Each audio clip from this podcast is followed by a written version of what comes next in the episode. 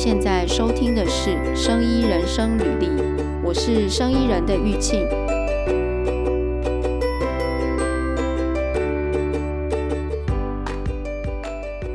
刚才跟哈利特聊了很多乌俄战争的事情，聊得非常分开。但是我们今天要回归我们今天要聊的东西，今天是要跟哈利特聊那个就是。Preclinical study 里面的那个模型，实验模型嘛，对不对？嗯，就是呢，这件事情就是说，嗯，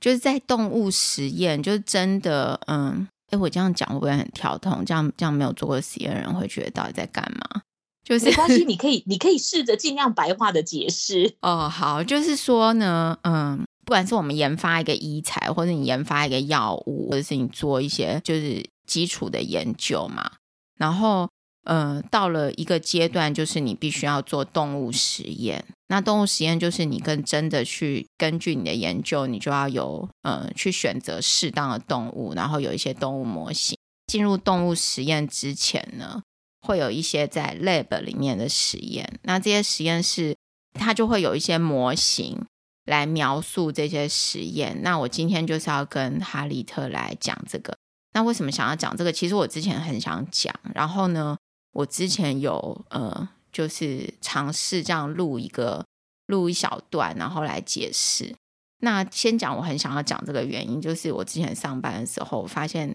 大家都不懂这些东西，好像没听过一样。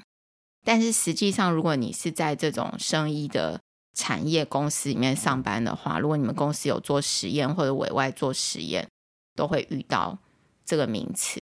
然后就是我自己讲的时候，我觉得有一点误区，因为这东西很很生硬，你知道吗？嗯，所以找哈利特来，因为哈利特就是会把它讲的很生动。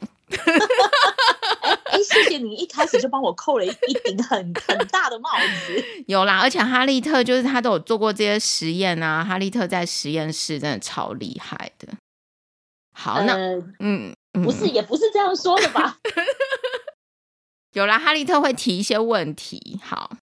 那我们就有一，应该是这样说，嗯、就是我我自己本身在从事这一行人力资源顾问之前呢，我大概有超过十年以上是在那个呃医院的临床单位，然后可能有在做一些那一些跟病人直接相关的研究。嗯，所以对于一些相关的呃研究模式，我不敢说我每一个都很熟啦，但是你至少都会有一些概念，说哎。那一个模式，它其实指的是什么？但是其实我会觉得，呃，从这个 COVID-19 的疫情开始的之后，其实那个一般大众的观念，即便你原本不是在生意领域的，你也不是在实验室的，但是大家或多或少都开始慢慢的有一些概念了。比方说，我们每天在看下午两点的记者会的时候，啊、大家最在意的就是，哎，除了今天几个本土、几个境外，嗯，大家再来就是，哎，那这些染疫的人，他们的 CT 值是多少？嗯，对对对，对，这个是第一个大家接触到的。那可能我我不晓得说，因为对于我来讲，我我本来就知道这个 CT 值是怎么一回事，所以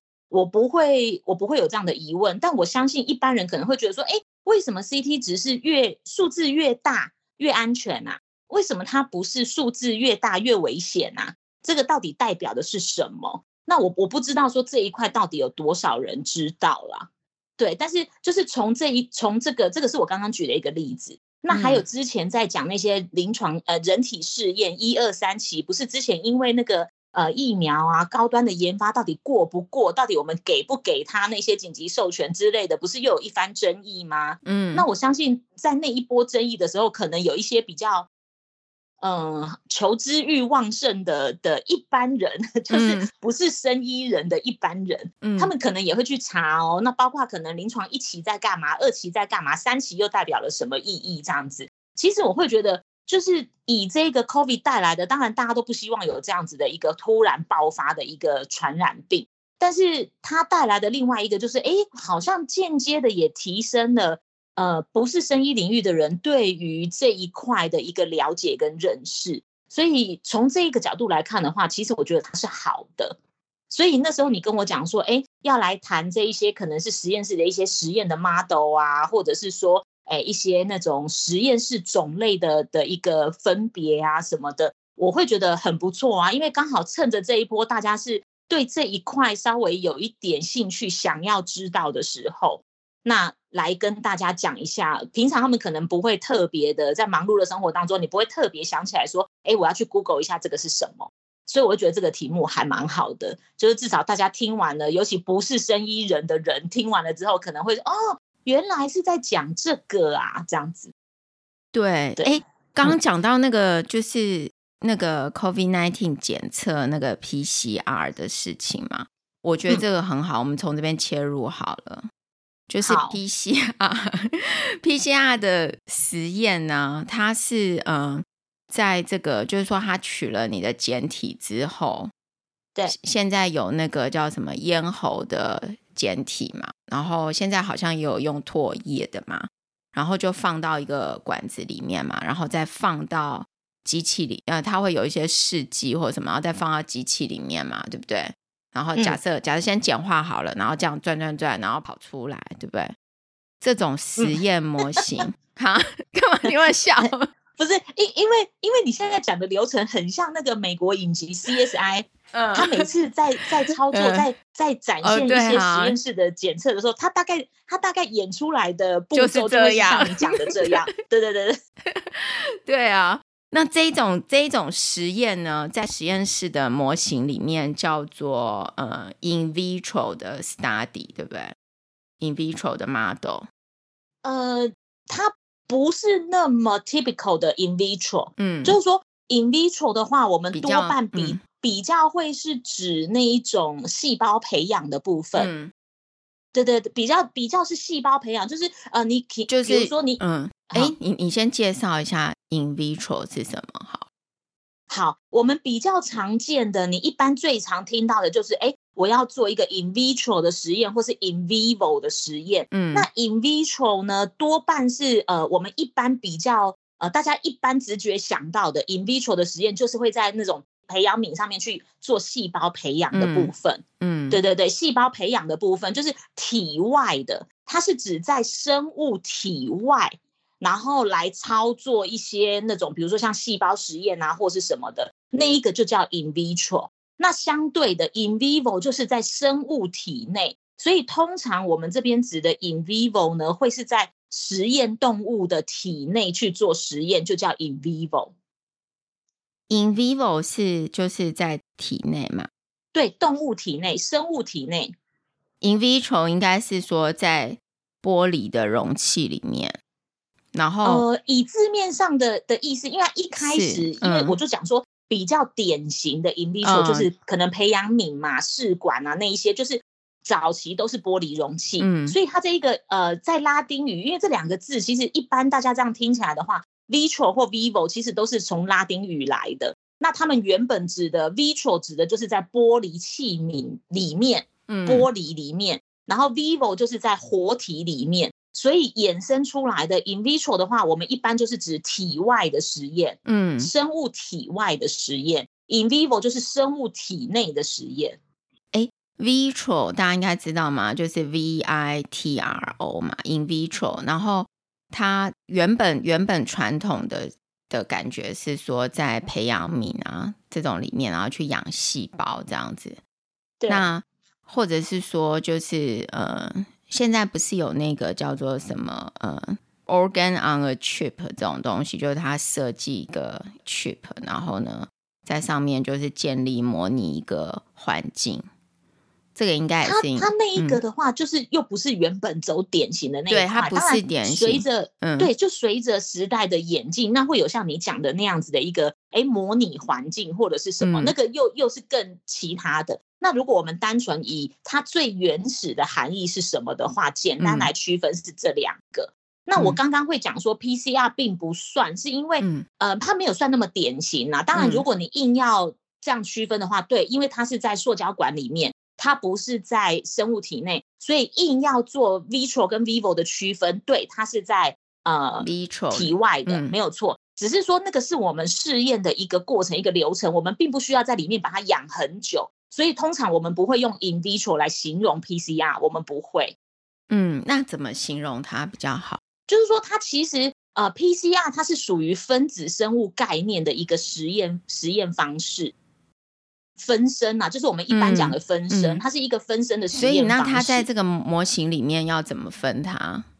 好，那我我我先讲哈，我先先去讲一下，就是说，不管是 in vitro 或是 in vivo，我们其实比较会有那个在那一个环境里面持续一段时间的操作。比较会符合我们原始的定义，嗯，持续一段时间哦，就是我可能比如说我养细胞，我可能会养个三五天啊，然后加上一些我想要加的试剂啊，或营养剂啊，或者是一些外来的刺激，我去看一些细胞的反应，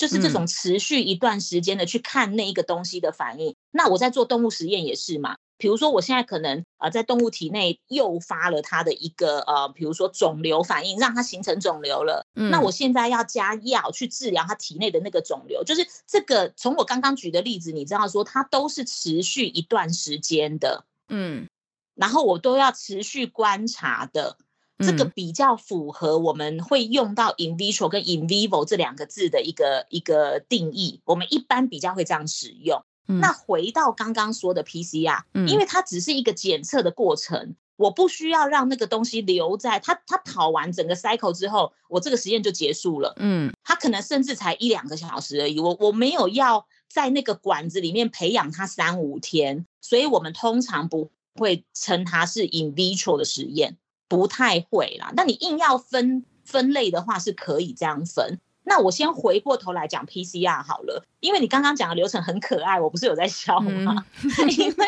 我就会电影的描述方法，哎、欸、对对对，哎、欸，所以可见人家电影就是这样拍的啊。对对，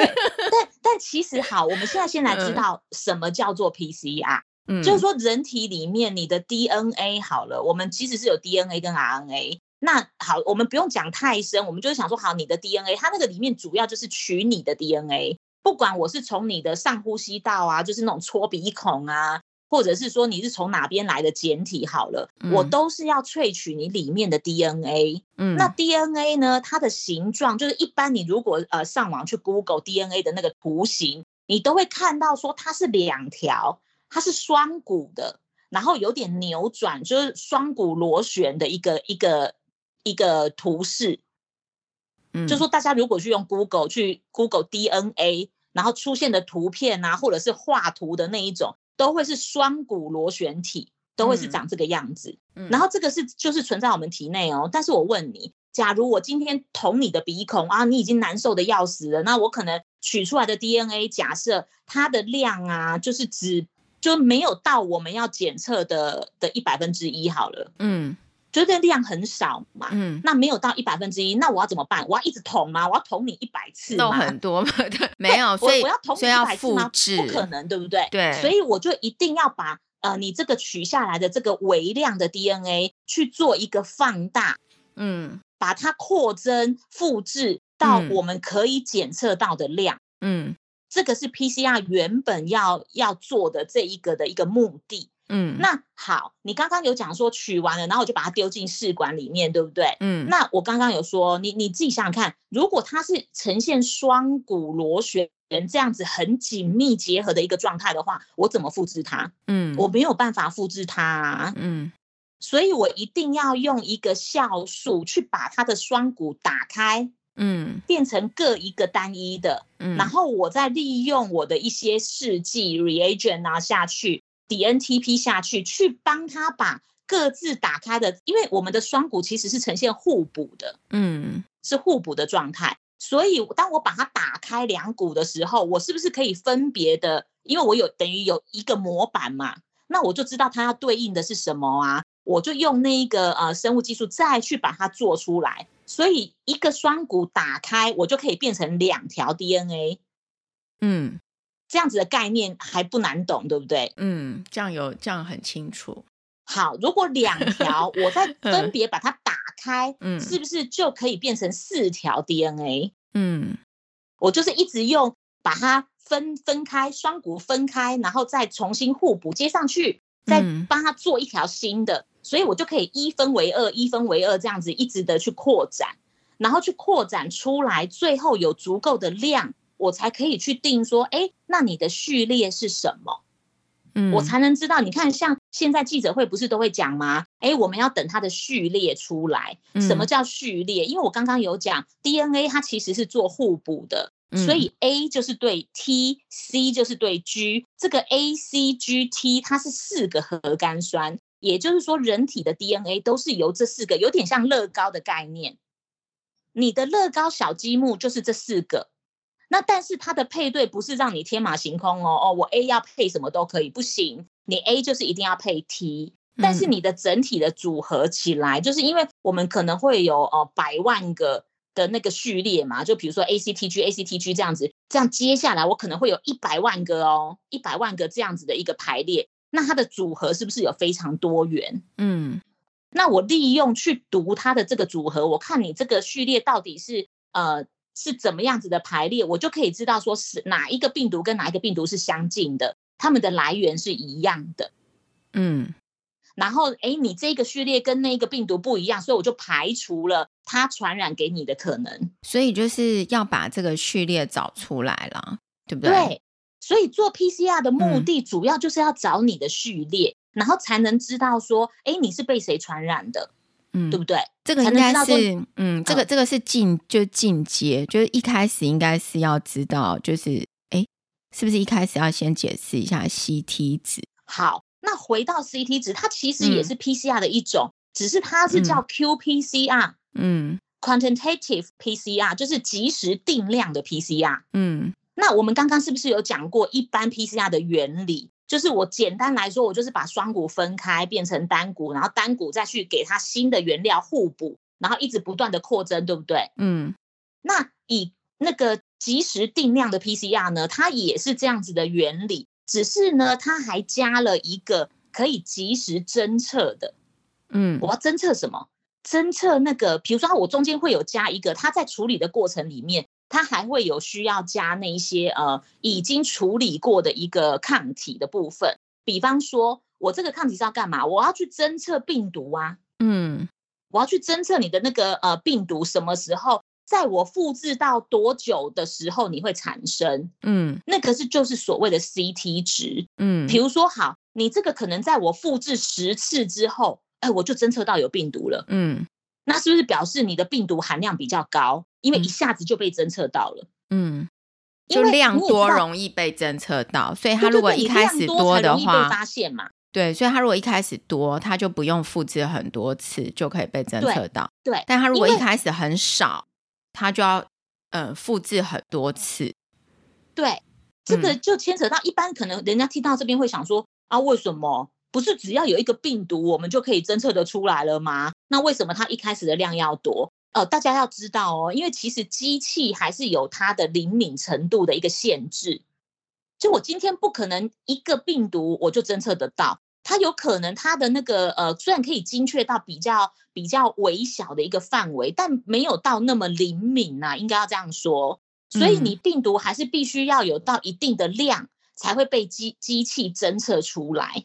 嗯，那所以就回到你刚刚的解释，我觉得很好，就是当我今天原本。原本带的病毒量就比较多的时候，我等于稍微复制个几次，哇，它的它的量就已经超过我机器可以侦测到的范围了。嗯，所以它的可能 CT 值就会是十几。嗯，那我如果今天病毒量真的好少好少好少哦，或者是已经啊、呃、感染过了，隔一段时间了，又又开始病毒已经开始慢慢的在你体内。量都开始逐渐减少的时候，你就必须要复制到很多次、很多次之后，你才能达到被侦测到的量。嗯嗯，这就是为什么 CT 值数字越小的人越危险，因为他的病毒量越高。嗯，所以这个 CT 值它是这个叫做，就是你循环的这个要怎么讲？循环的这个没有，我我想要稍微解释一下。CT 值，它的可可以这样去认知，可以这样认知。当然，它的计算方式又有更精密的一套方法。嗯、只是说，呃，我觉得对于一个概念就好的人，对，就一个概念，嗯、你就是想说，哦，那它就是复制几次被发现的这样子的概念就好了。对对对，它叫做 cycle threshold value，就是对，对，就是大概就是一个这样子的概念了。然后，所以所以 PCR 这件事情，一个是 CT 值。然后另外一个就是序列，定序，对对对，序列，对。然后现在都是我们在记者会上面看到，都是说哦。呃，CT 值先出来，然后就有记者问说：“哎，那请问他是是什么病毒？”这样，然后他们就说：“哦，那我们还在定序中。”对，就是说是哪一 株啊，从哪边传进来的啊，这样子。嗯，所以定序要花比较多时间。对，因为它就像我讲的，你可能会有有很多个点需要判断，嗯，因为它的突变点可能不会是只有一个，那你要去做很多个点的判断，嗯，然后去看说它到底跟哪一株的那个。呃，病原株是那个对病毒株是比较相近的，然后去做比对，然后才能知道说哦，它是比较接近哪一株，那是从哪边传进来这样子，因为它要做比对啦，还要做判读，所以会比较久，会比较久。那你那个 CT 值其实机器跑完就出来了。嗯，嗯，好，那那那这个是 PCR，所以 PCR，嗯、呃，在传统的定义上，就是也不是真的传统的 in vitro，那它一定不是 in vivo 吗？那对。它是什么呢？它它有一个，嗯嗯嗯，没有。我们通常就是就是会直接叫它的名字，因为其实呃，PCR 应该是说在生物技术的实验里面，你通常都会用到，而且应该是算一个还蛮基础的一个呃实验方式。嗯，所以我们就会直接叫它 PCR，我们并不会把它归为啊、呃、in vitro 的 PCR，我们不会这样说，因为也没有 in vivo 的 PCR，就是说。嗯，就是说这个这个是不是 in vitro 的 study 啦？但是看起来就是说，假设你真的要分类的话，它一定不会是 in vivo 嘛。所以可能对，嗯，如果你真的要分类，然后用字面的意思去分类的话，它的确是就是在一个等于说器皿、玻璃器皿里面，或者塑胶的器皿里面嘛，然后去进行实验。对，那除了 in 那 in vivo 的话呢，这个比较好理解，对不对？就是在好，因因为 vivo 是活体，我我可以举一个例子，让人家比较容易理解。嗯、就好，比方说我们现在就是都拿 COVID nineteen 的东西来来看好了，因为这样一般人的那个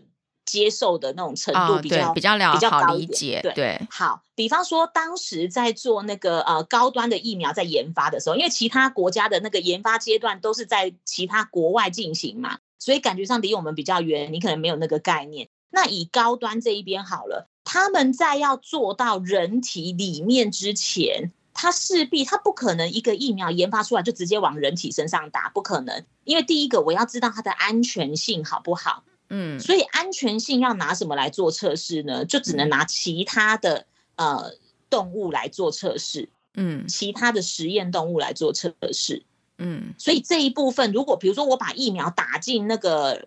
实验老鼠好了，我把它打进实验老鼠的里面呢。那我这个就叫做 in vivo 的实验，嗯，因为它整个的实验反应会在老鼠体内发生，嗯，对，我就会叫它 in vivo，嗯，所以这个、嗯、这个应该也比较好理解嘛，对不对？就是说老老鼠是活的，然后呢，我们就给老鼠打入这个呃实验，你你想要实验的疫苗，然后再去观察，嗯、再去养这个老鼠养一段时间，然后去观察它的状况。这个就是 in vivo 的实验嘛，哈、嗯，对，好。对那从、嗯、等一下，从这一个里面，我觉得可以带出另外一个分类，嗯，就是说，因为我们刚刚你你刚刚是不是一直在跟我讲说，哎，那 PCR 到底算哪一个？因为其实它不同的分类，其实它我不可能涵盖到所有啦，嗯，因为如果说你硬要把所有都套到这两个分类，有时候听起来会很奇怪，嗯。就是对啊，但那这样好像所有几乎大部分除了动物体内的全部都是 in vitro 实验嘛，嗯、但是这样子的涵盖范围又有点不太精准，又太广了。嗯，但是从这一个呢，可以可以分出来，就不管我们刚刚讲的 PCR，、嗯、或者是讲的动物实验，嗯、它是不是都要呃牵涉到一些那种试剂啦，一些那种我可能过程要用到冰啊。然后或者是可能呃老鼠那边我可能也要给它呃使用水啊或者什么，不管，总之这一些实验的操作，我们会称它 wet lab 湿的实验室。嗯，在 wet lab 里面进行进行。对对，所有所有的实 验，你只要要动手操作，要加试剂的啦，要有牵扯到动物的啦，任何的任何你要动手操作的实验，我们都会称为这一个实验室就是 wet lab。嗯，它就是湿的，嗯，对，就是那，嗯，好，你说哈，没关系，你你你刚刚讲什么？没有，我讲一些不重要的东西。好，那讲完湿的实验室，那一定一定马上聪明的听众就会问说，嗯、那干的是什么？呃，什么叫做干的实验室？干的实验室呢，其实大部分就是指用电脑来分析的实验室。嗯，我可能是跑那一种呃流行病学的数据啦，这我不需要做实验，我只需要呃收集一些资料库的，然后我把我要的资料拿出来，数据拿出来进行分析、跑统计，这个就是干的实验室，因为它从头到尾都在电脑里面模拟的。这个湿的实验室呢，我觉得呃举一个例子哈，因为有些人可能没有，就是说大家可能没有真的去操作过我们刚刚聊的这些实验嘛。那，嗯、呃，举一个例子，其实比如说像那种绿，呃，实验室里面会有那种 hood，hood 的中文叫什么？就是会有那种什么通风抽风柜、通风对，抽风柜、通风橱，很像那个炒菜啊，就是抽油烟机这样造起来，但是它整个给你造起来嘛，那你就可以在里面做一些操作，不管是化学啊，或者是这些简体呀、啊。这些操作嘛，可能会有一些就湿的 lab 里面会有这些设备，然后会有像冰箱，对不对？他们可能要冰一些东西，然后可能也会有那种零下八十度的那种冷冻的设备这一类的。对，对，就是基本上呢，大部分的那一些研究单位，应该是说，如果以比例来说啦，嗯、应该是湿的实验室会比干的实验室的比重来的。来的多，比例来的多啦，数量会数量上会比较多一点。湿的实验室有一些特殊的要求，就是刚刚讲，包括可能有环境的控制，环境温度的控制，然后会有一些通风的设备啦，会有一些烟的设备啦，就是排烟的设备啦，然后会有像是呃，他可能会操作一些液体嘛，然后会有一些机器。跟这些液体应该说什么？有一些设备跟这些液液体，嗯，需要去操作的。这是一般来说啦，湿、嗯、的实验室的规范会比较多，因为就像你刚刚提到的，嗯、就是因为它操作的里面可能会有化学物质，那所以它在那个抽风柜里面，因为有的化学物质的那一个气味。或者是它的烟，其实是会对操作者造成伤害的。嗯，那你就必须要在你玉信刚刚讲到的那个 hood，就是抽风柜里面去进行，让那个有害人体的那个烟雾不会让你吸进去，因为你是在操作台里面弄的。这个是他们的第一个，因为你要操作化学物质，所以它可能要规范。哎，化学物质的存放跟你的操作安全这一部分要规范。再来呢，它有可能操作病毒，所以你可能会有一些生物危害。嗯，所以它的一些生物危害的那个废弃物的相关规定啊，或者是说，哎，你的动线设施啊，要怎么样子的去去规划，它都有一定的很严格的规范哦。就举一个例子，之前是不是曾经有一位是在那个病毒研究室的一个操作的一个女生，她不是染疫吗？嗯，对对，那他们后来就开始去追。追它的流程，因为那个操作病毒是一件很很严肃的事情，嗯、也是一个很严谨的事情，所以它包括你进去的时候怎么样穿戴你的防护装置，还有你进去操作之后，你要出来之前怎么样卸除你身上的防护装置，它其实每一个步骤都有所谓的 SOP 要依循。你稍微有一个步骤没有按照那样，嗯、你就有可能污染自己，污染环境。对，所以所以那那个案子呢，就是说他那个实验室也是一个湿的实验室，对，对，它也是一个湿的实验室。对，简单来说，湿的实验室危险性比较高，嗯、因为你要操作一些化学物质、一些生物物质啊，像病毒啊什么的，就是你要注意的点比较多。但是相对的干的实验室，因为我只要面对电脑嘛，嗯、那你可能唯一的要预防的就是电脑会不会宕机，有没有被攻击的可能，就是这样。但是对于你个人人身安全的部分，危害比较比较低啦。嗯，所以湿的实验室呢，如果是在像现在，如果在那个就是说开发医材或者什么，你做那个动物实验的话，他们都会要求你要有 GLP。就是你的 lab 要符合 GLP 的规范，但它其实就是一个精神，就是说希望你的操作的的这个，因因为它就是会危险性嘛，还有它的这些东西，他希望你做出来的实验是可信赖的嘛。嗯，然后有的时候是，嗯、当然我们前面讲的是比较严重的，避免危害的那个发生。嗯、那还有一些是要避免污染的发生。嗯，因为如果说像我这种啊，检测我要判断它的序列或什么，一旦污染了，我有可能张冠李戴啊，我有可能出来的结果就不确实了，那就会影响到我们对于整个事件的一个判读。所以它除了呃防止危害的发生，它也要防止污染的产生。所以它对于平常的动线也会有一定的要求。那你说是不是全部都一定要有呃 GLP 的部分？当然是朝向那个精神。可是其实有很多是跟呃实验室相关的一些认证，由国外的机构来认证。比方说呃 CAP 认证啊，或者是说有一些其他的，他们每一个认证它针对的点都不一样。比方说我刚刚讲的那个 CAP 认证，它可能是、嗯。呃，在考验你操作人员的一个手法，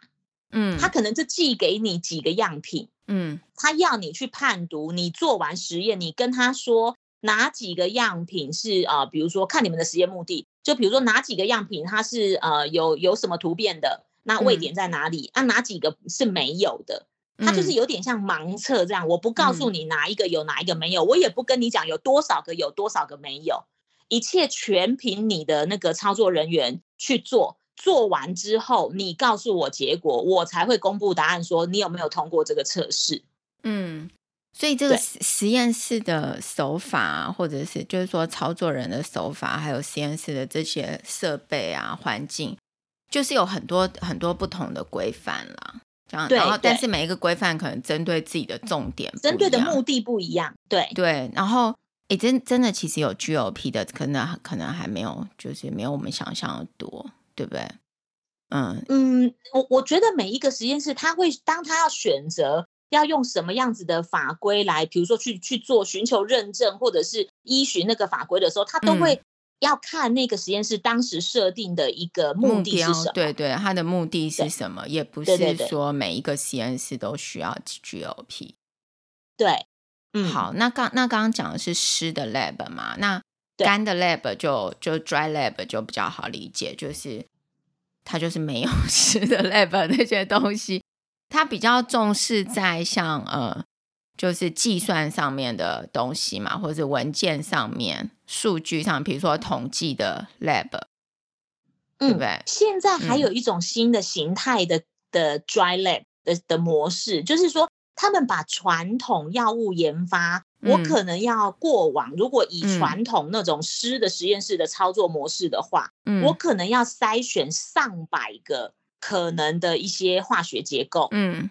哦，来看一下，来验证每一个的那个效用怎么样啊？那后续它比如说跟，因为你在做药物发展开发的一个过程里面，你也要去。呃，回想一下说，说如果我用到人体内，那我们人体内每一个微环境，所谓的微环境，就比方说胃，胃里面因为有胃酸，所以它 pH 值很低，因为它很酸。嗯，嗯，那我如果又再往下到肠道的时候，哎，它的 pH 值又是多少？这个每一个不同的器官，我们都称为它一个微环境。那所以你在开发这一个化学化学式化学成分的时候，你也要去设想，哎，它在什么样子？它在酸性的环境里面会有什么变化？嗯，那它可能在呃什么样子的 pH 值又会产生什么变化？嗯，就会要去做这些模拟嘛。嗯，那你这样听起来，你看，光是它要筛选的一个化学的一个结构，可能就上百个。嗯，然后我们体内还有那么多的微环境要去做模拟，所以以往啊，在按照传统的那个药物开发啊，都要耗费非常久的时间。嗯。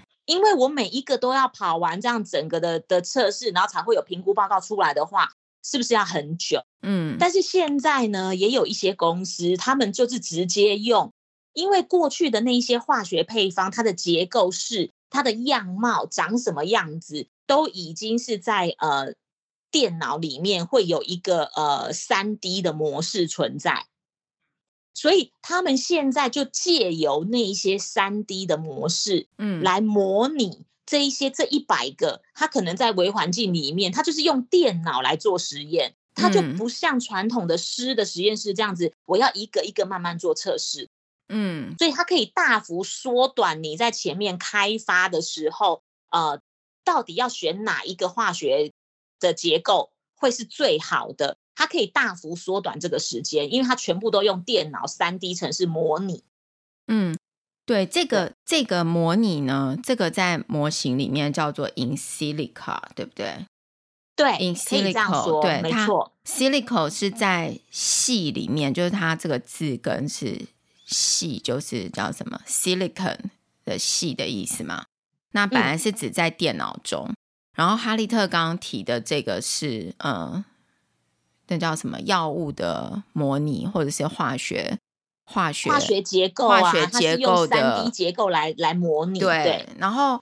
药物的模拟这一块现在也蛮多。然后我因为我自己也是做模拟，但是我不是做药物的这个模拟，我本来是做一些产品的模拟。所以这种产品的模拟，现在也有人把它用在就是生物医学上面。就例如说，例如说我如果开发了一个心脏的瓣膜，那我就可以把这个。这个瓣膜做一个在心脏里面的模拟，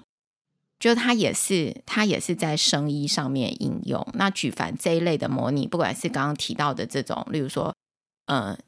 一个瓣膜放到心脏里面去做模拟，或是一个一个骨钉好了放到身体里面去做模拟，或是一个脑部里面加了一个什么电极，然后去做模拟。那或者是说，刚刚哈利特提到的这一种化学。结构的模拟，或者是药物，现在有蛮多做那个药理学的，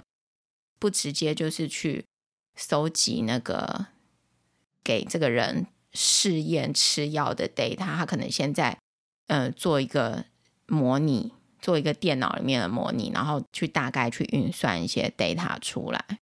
那这种模型就是 in silico 的模型吗？对对，这种哎，这种现在很行哦，就是。嗯，叫做 in silico trial，这种应该最近很常找这种人吧？因为，嗯、呃，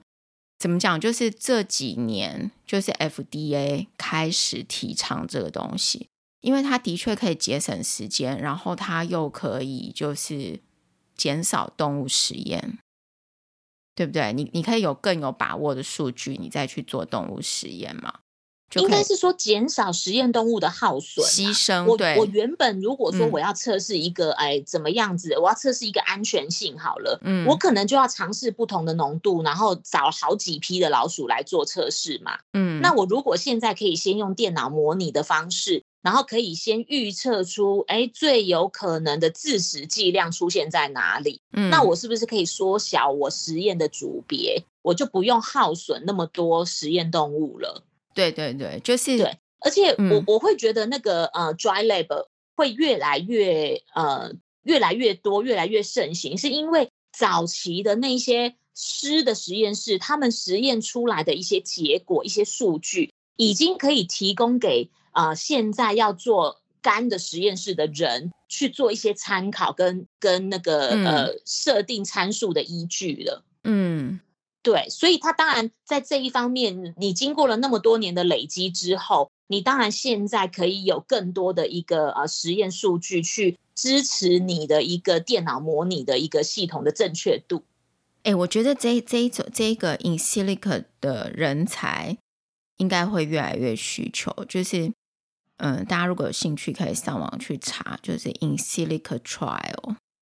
就是原本的 trial，嗯，就是 clinical trial 或者是 preclinical trial 就越来越多用这种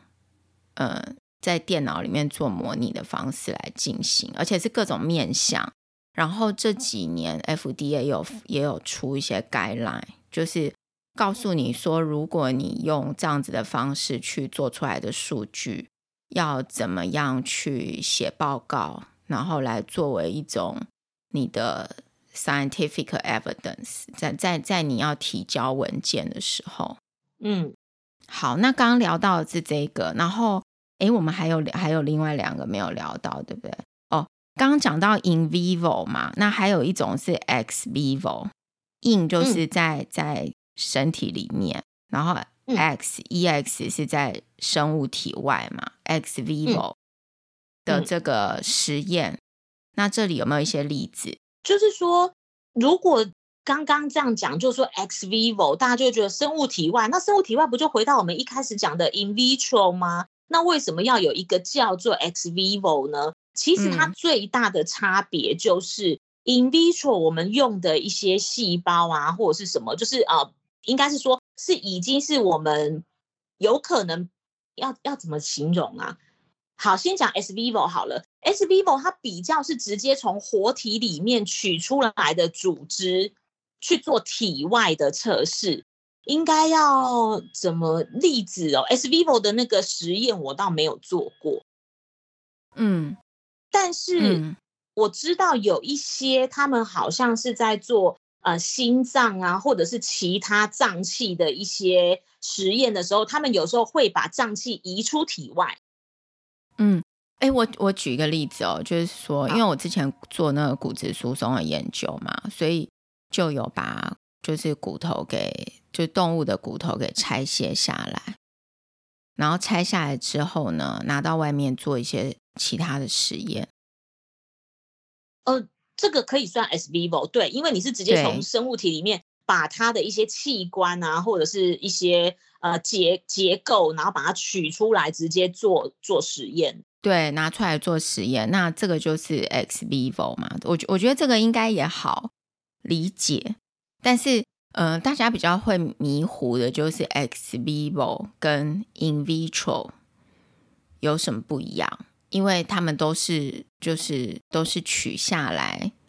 一些。好，嗯，呃，我我想可能可以从另外一个角度，我们刚刚我刚刚是不是在讲的过程里面有讲到说，其实我们人体内有很多的所谓微环境。嗯，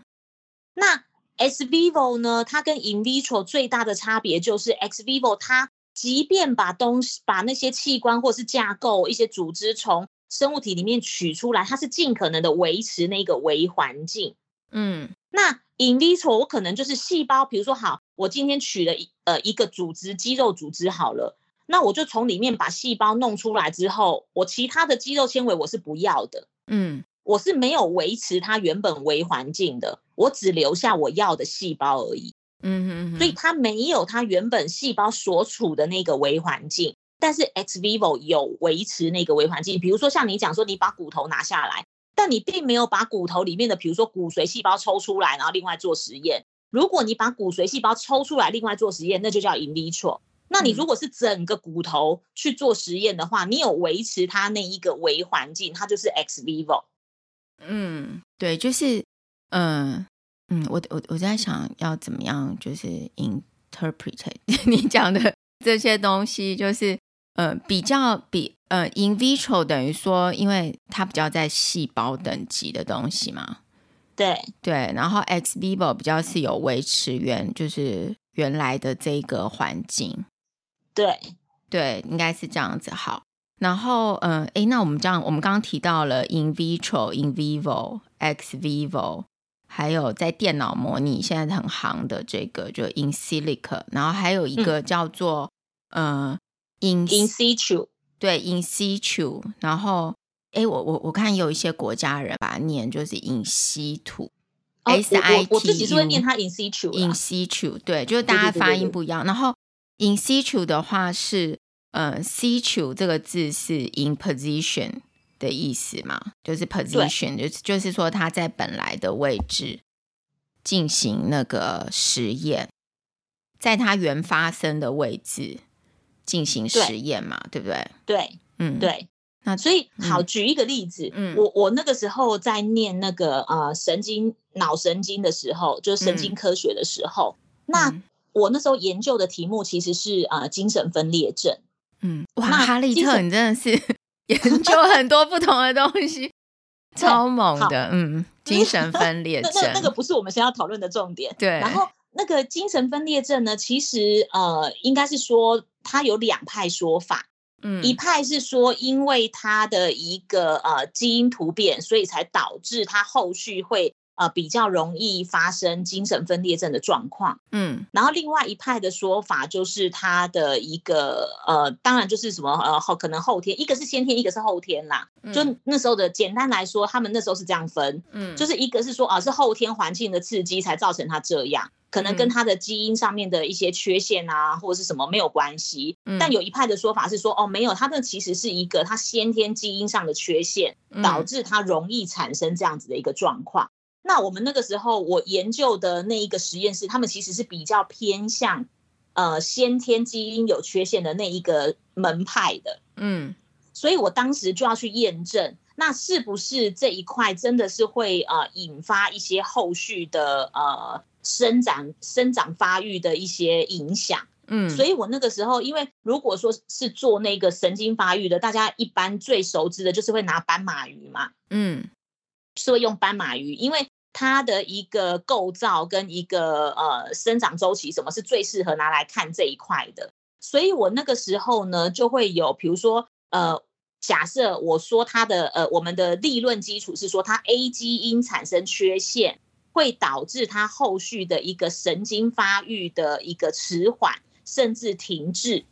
嗯，好，那我就直接找一个斑马鱼，是直接把 A 基因呢，就是我们怀疑他是嫌疑犯的那个 A 基因剔除掉。嗯，我直接把它剔除。嗯，那如果我们的理论假设是成立的话，嗯，A 基因等于影响后续，就是你的神经发育会迟缓。那我现在完全把 A 基因剔掉，那是不是他的神经就不会发育了？嗯，按照我的理理论基础，是不是应该要这样走？嗯，对，所以我那个时候呢，就直接呃，就是有特殊，因为我们可以培育出一个特殊的品系的斑马鱼，那我就拿那样子 A 基因已经被取掉的那个斑马鱼呢来做实验，然后我就进行了 in situ 的 hybridization，就是我去直接在它整个。斑马鱼的的身上去做染色，它的神经系统去染色，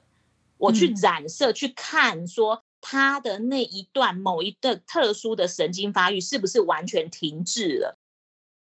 嗯，然后因为我实验操作的就是斑马鱼神经系统的位置所在，我并没有特别把它的神经系统取出来哦，我没有，我是直接把鱼整条拿去做染色，嗯。所以这个就是不是就是在他如果他神经发育迟缓是确实有产生的话，那是不是就是在他原本事件发生的那一个位置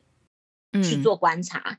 嗯，嗯，所以嗯，OK，好，那我我我尝试把它再描述一下，你看这样对不对？就是说你现在有一只斑马鱼是没有 A 基因的斑马鱼，对，无 A 基因之斑马鱼。然后你要观察它的神经发展，所以你就要对它的神经做染色。那你的方式就是你在那个原发生的位置，就是说它的神经会发，会因为 A 基因而有变异的这个位置呢，你就在这一只活的斑马鱼的。那一个会受 A 基因影响的神经的位置，直接进行染色，直接做观察，是这样吗？对，对，对。哦，OK，所以就是因为我、嗯、我没有特别把它我要观察的部位取出来，或者是移走，嗯、或者是从它的的体内就是弄任何的东西，我没有，我只直接就是在那一个位置去看它的现象，嗯、到底是不是跟我预测的一模一样。嗯这个就是在它原发生的位置，我们就会是叫 in situ 的的一个状态，这样子。嗯，对。哎，那这个鱼要怎么让它就是不要动？啊，我我们会有固定的东西呀、啊，比如说我们那个时候就会有用那一个、嗯、呃，像我们一般吃果冻的那一个那个洋菜洋菜胶，然后我们那个时候是把它做成梯形，啊、用拨片的的方式。把它做成梯形，在里面，然后就对，就让那个鱼靠在其中一个梯形的的凹槽。嗯，对对对，就是这样略微的固定它。哦，对，然后又不要伤害它，对不对？对，我我我不能把它压扁，压扁它的神经系统，对对对，我就看不到。它受刺激，哎，那它那那到底跟 A 基因有没有关系？哎，我那时候做出来其实是有哎、欸。哦，所以有关系，所以字体的。就是就是说天生基因上面的一些问题还是有影响哈。对对，所以有一些人，我觉得、嗯、呃，可能那个就造就了我们一般人称的，哎，那个人耐受性比较高啊，那个人一受刺激就不行了，就崩了的那种概念啊。我在猜，我觉得其实反而不见得说是、嗯、呃，真的是那一个人比较吃得了苦，那个人比较吃不了苦，而是他可能原本在这一块的一个。一个呃构造上面，或者是承受度、敏感度上面，就是比较高敏感性的。那如如果说好，如果说这个人他知道说他天生就没有 A 基因，那他有没有办法借借由什么样的训练，或是怎么样的提高自己的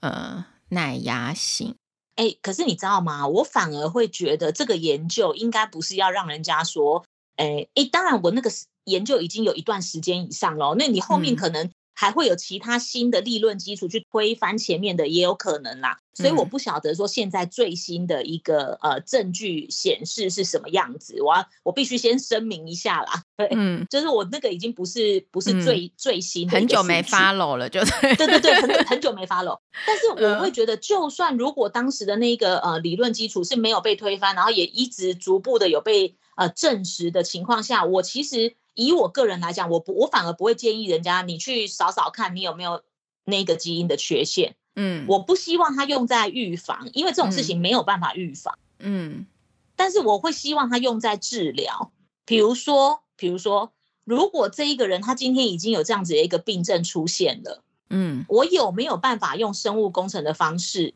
去让他把那一个 A 基因补上去，或者是 A 基因会产生出来的一些蛋白，嗯、我把它补进去，嗯，减缓它的恶化，或者是呃消除缓解它的症状。嗯，对啊，就是如果你已经找出这一整个脉络，例如说 A 基因会影响什么，然后什么又会影响什么，就整个机制我们都很清楚的话。就有机会可以做进行治疗嘛，对不对？对对对，我我比较是希望它用在治疗，而不是说呃拿去然后就跟人家讲说，哎，你担心自己有忧郁症吗？或者是你担心自己有呃先来检查有没有失调症吗？先来检查，我觉得那个都不用，因为、嗯、因为你不会知道说你是在什么情况下被 trigger 到。那我今天就算说你检查出来你有这一方面的缺陷，搞不好。你因为没有遇到什么大的刺激，你一辈子都不会发病也也说不定啊！你何必拿这个来困扰自己？对啊，这个这个是没有错啦。就是说，哎，所以你看这些基础研究真的也是很重要。嗯，因为光要把这些东西找出来，都不知道要花花 多少的钱跟时间。啊、然后呢，所以所以你就会知道说，哎、嗯，为什么到现在看起来好像还是湿的实验室比干的实验室多？因为你还是需要很多湿的实验室去把这一些基础的数据啊、现象啊去发发展出来，去开发出来。你未来要开发干的实验室，你才有素材，你才有那些数据可以使用。对，然后大家可能真的就是最近这个干的实验室应该蛮多人，就是就是我们刚刚聊到的那个 in silico trial 的东西，哎，现在真的很夯。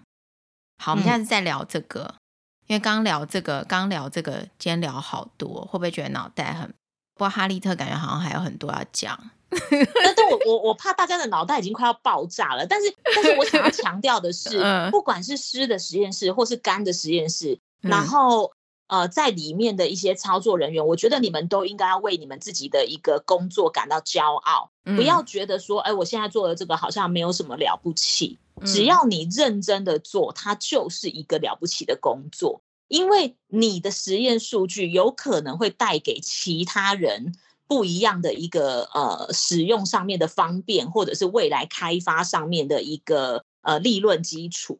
对啊，而且可能会激发很多想法，